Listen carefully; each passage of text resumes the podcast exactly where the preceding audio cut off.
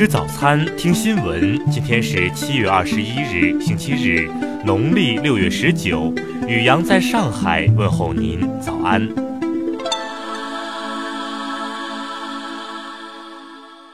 先来关注头条新闻。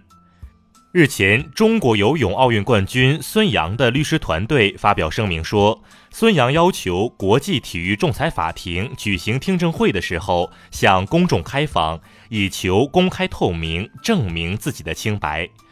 声明中表示，有关外国媒体爆出的孙杨去年不配合兴奋剂检测事件，国际泳联反兴奋剂法庭早些时候给出过无过错的裁决。这一本应是保密的内容，于十四日被澳大利亚媒体在韩国光州游泳世锦赛游泳项目开赛前夕进行了报道。对此，孙杨的律师团队批评其公然违反保密规定。此外，世界反兴奋剂机构对上述裁决表示质疑，并要求举行听证会重新受理此事。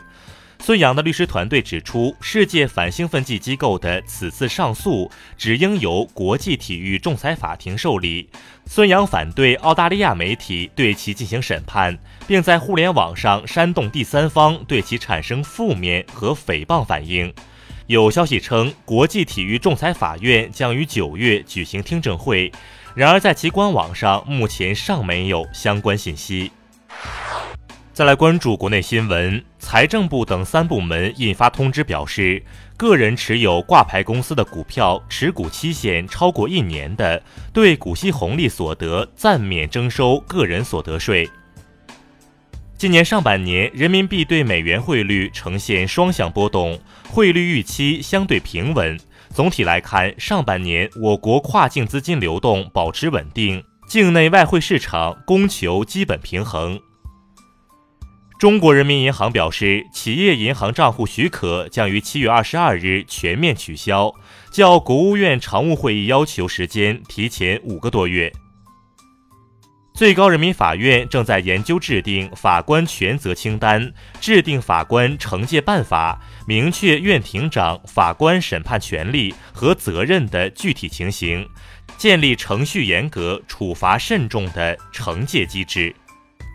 国家统计局公布的三十一个省份上半年居民人均消费支出数据显示，上海、北京超过两万元，上海以两万两千五百一十三元位居全国首位，北京、天津紧随其后。近期，河南省通许县、黑龙江省依兰县等地爆出村医集体辞职事件。对此，国家卫健委表示正在处理此事，下一步将召开全国性会议布置任务。今年一至六月，全国检察机关共批准和决定逮捕涉黑恶犯罪一万两千三百四十五件，三万六千五百三十四人，决定起诉六千九百二十八件，四万三千零六十三人。截至昨天，河南一马气化厂爆炸事故已造成十五人死亡、十五人重伤，目前搜救工作基本结束。再来关注国际新闻，当地时间十九日，特朗普表示，应韩国总统文在寅的请求，美国将参与斡旋韩国与日本间的贸易摩擦。当地时间十九日，欧盟表示计划向英国首相热门候选人鲍里斯·约翰逊提供无协议脱欧方案，将英国脱欧的最后期限延长至今年十月三十一日之后。马来西亚内政部十九日证实，自本月十五日起，已新增六个入境点，为中国和印度游客提供落地签服务，并放宽多项落地签条件。十九号，伊朗宣布于当天扣押一艘悬挂英国国旗游轮。英国随后警告称，如果伊朗不释放该游轮，将面临严重后果。德国总理默克尔十九日说，伊朗核问题全面协议遭破坏，不是伊朗单方面的责任。他呼吁尝试所有外交接触，以避免当前海湾紧张局势继续升级。美国军方十九日说，国防部已批准向沙特阿拉伯派驻美军，以应对来自中东地区的威胁，但没有提及具体派兵人数。国际自然保育联盟日前将超过七千种动物、鱼类和植物列入濒危陆。国际自然保育联盟日前将超过七千种动物、鱼类和植物列入濒危物种红色名录，并警告人类对大自然的破坏正造成物种以前所未有的速度濒临灭绝。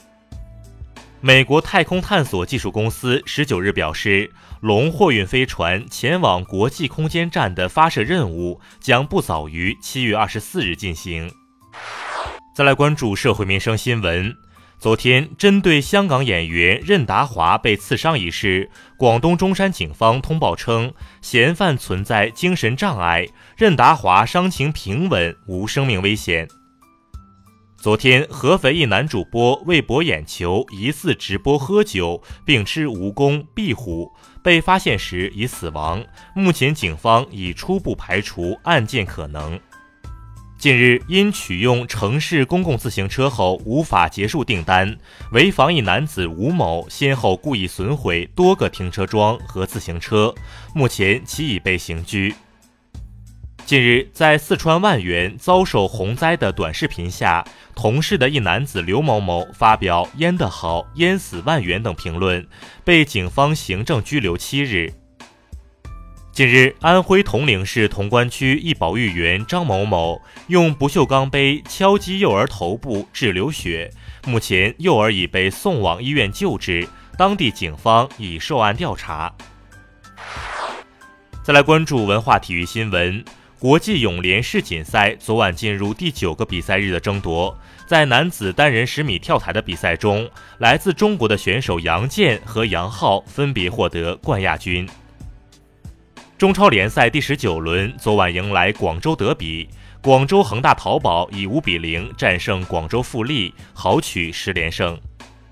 十八日，京都动画公司的火灾事件已致三十四人死亡。社长八田英明二十日表示，希望早日拆除火场建筑物，并思考将现场改建成公园，树立纪念碑。近日，因有网友质疑周杰伦数据差，全网中老年粉丝纷纷联合起来为其打榜。目前，周杰伦微博超话已上升到了第一位。以上就是今天新闻早餐的全部内容，请微信搜索 xwzc 零二一。也就是新闻早餐拼音首字母再加数字零二一。如果您觉得节目不错，请在下方拇指处为我们点赞。一日之计在于晨，新闻早餐不能少。咱们明天不见不散。